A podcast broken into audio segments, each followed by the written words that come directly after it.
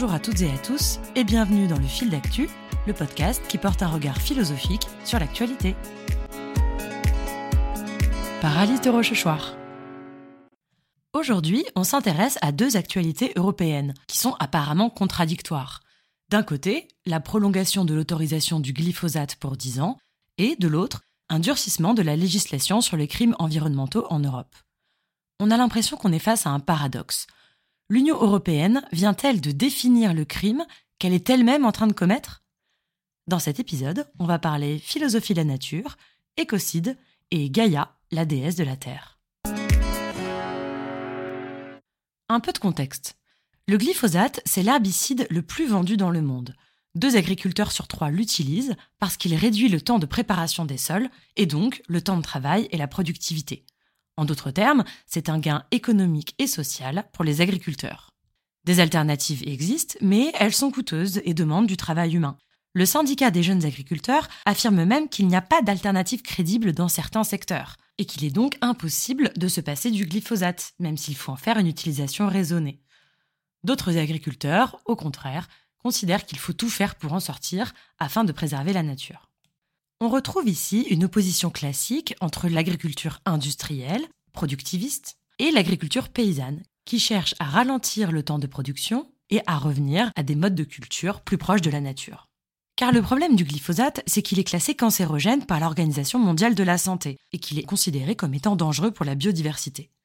Malgré ces dangers, l'Union européenne vient de voter la prolongation de son autorisation pour 10 ans. La France s'est abstenue lors de ce vote alors que son interdiction totale était une promesse électorale d'Emmanuel Macron en 2017.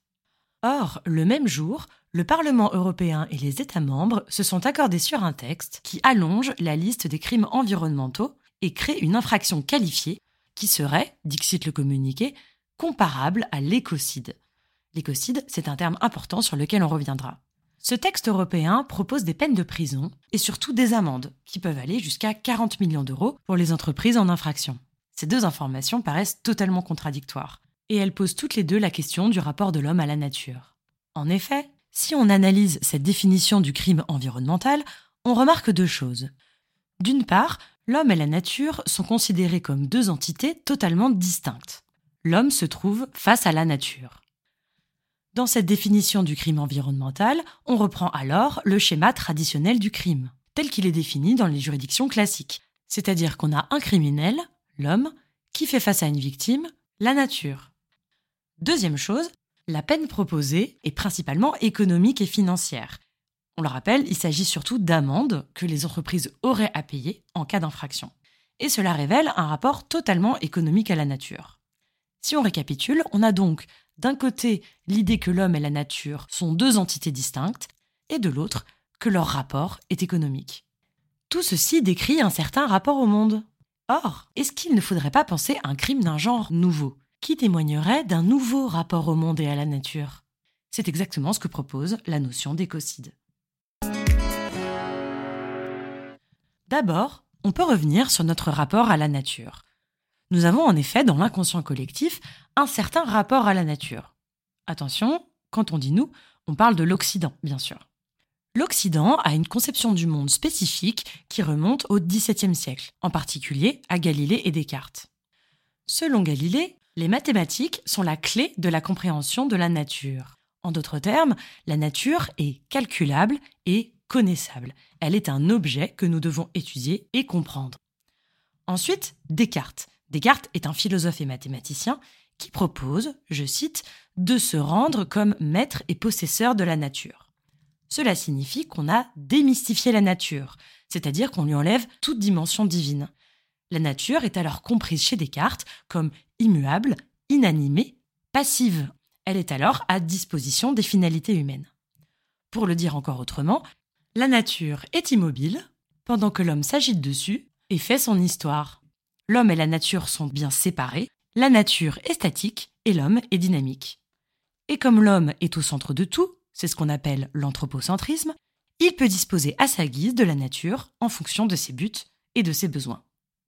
Cette conception était dominante jusqu'à récemment.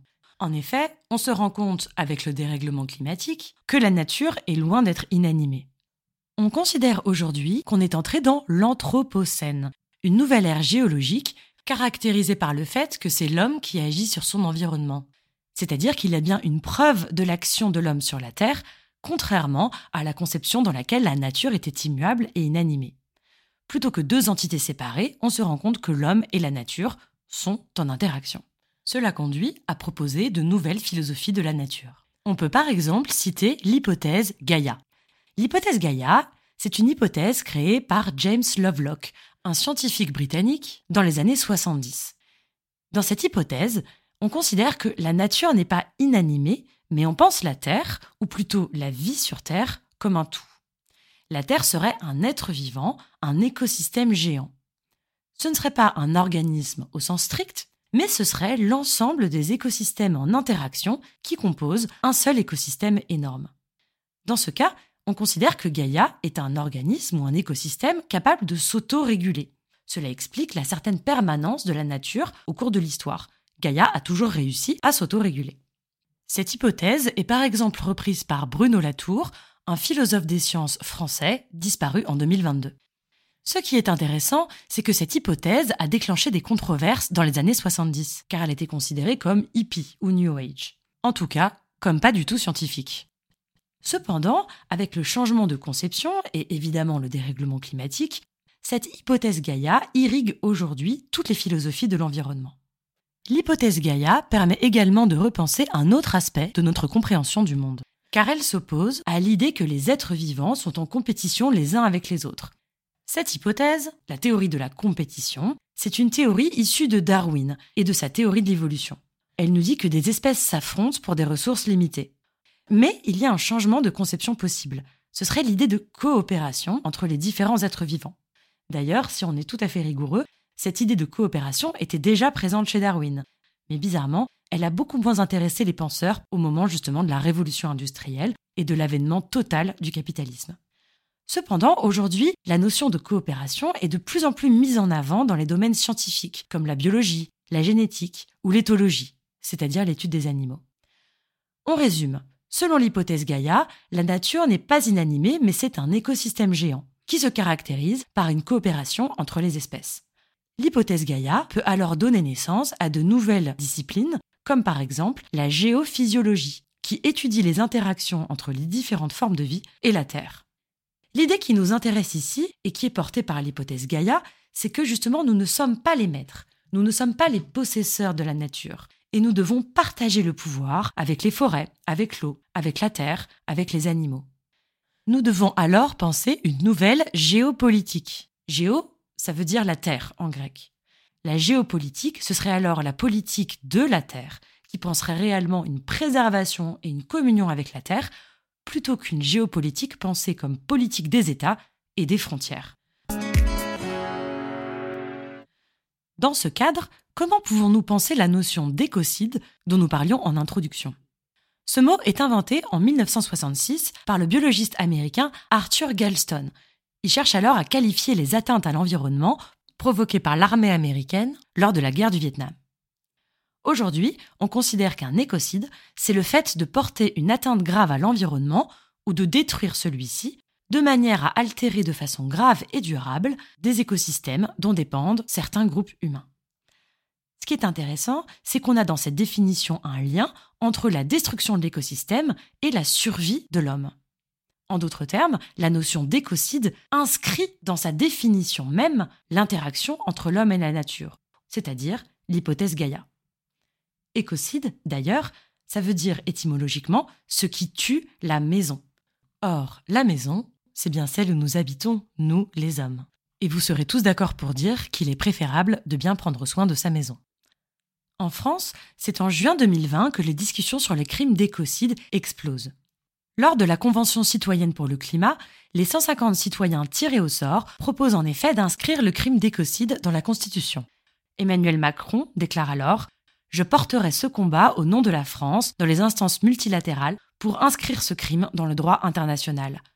En 2021, l'écocide a bel et bien été intégré dans le droit français, mais il a été considéré comme un délit et non plus comme un crime. On lui a donc enlevé toute sa gravité. Valérie Cabanès, une juriste internationale, propose quant à elle de considérer l'écocide comme un crime contre l'humanité, Car selon elle, ce n'est pas un crime de plus, mais c'est le crime premier, puisqu'il ruine la possibilité d'habiter la Terre. Elle nous dit Le droit, jusqu'ici, avait pour objet de gérer les rapports entre les humains. Il doit aujourd'hui gérer l'homme au sein du système Terre pour limiter ses pulsions prédatrices et garantir la pérennité de l'espèce humaine. La nature ne saurait être considérée comme une simple ressource, mais comme la matrice qui nous permet, en tant qu'espèce, de rester en vie. C'est donc un énorme progrès de la part de l'Union européenne de réfléchir à la notion d'écocide grâce à ce crime environnemental. Cependant, il est loin d'être suffisant. Déjà parce qu'on sait que les procédures de condamnation sont extrêmement longues, n'aboutissent que rarement, et il est rare que les entreprises condamnées, s'il y en a, se plient aux sanctions économiques. Mais surtout, en prolongeant l'autorisation du glyphosate, l'Union européenne envoie un signal absolument contradictoire et semble faire de ce crime environnemental un simple effet d'annonce, loin de réellement prendre conscience de la gravité de la situation écologique.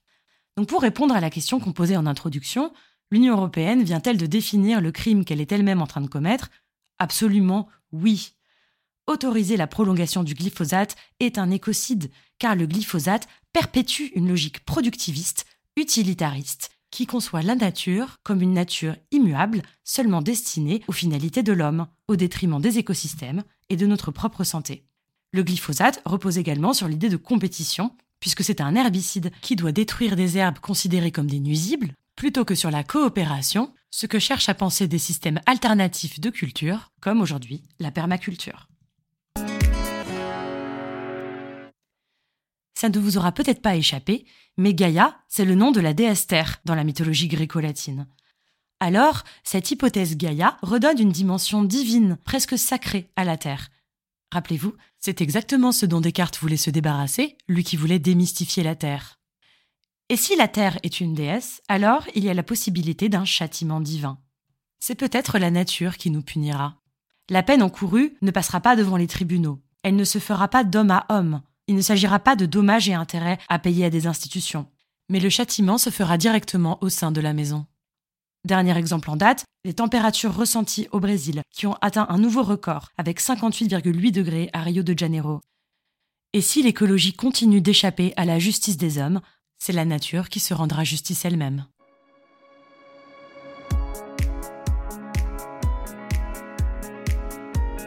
C'est la fin de cet épisode. On se retrouve bientôt pour un nouveau fil d'actu.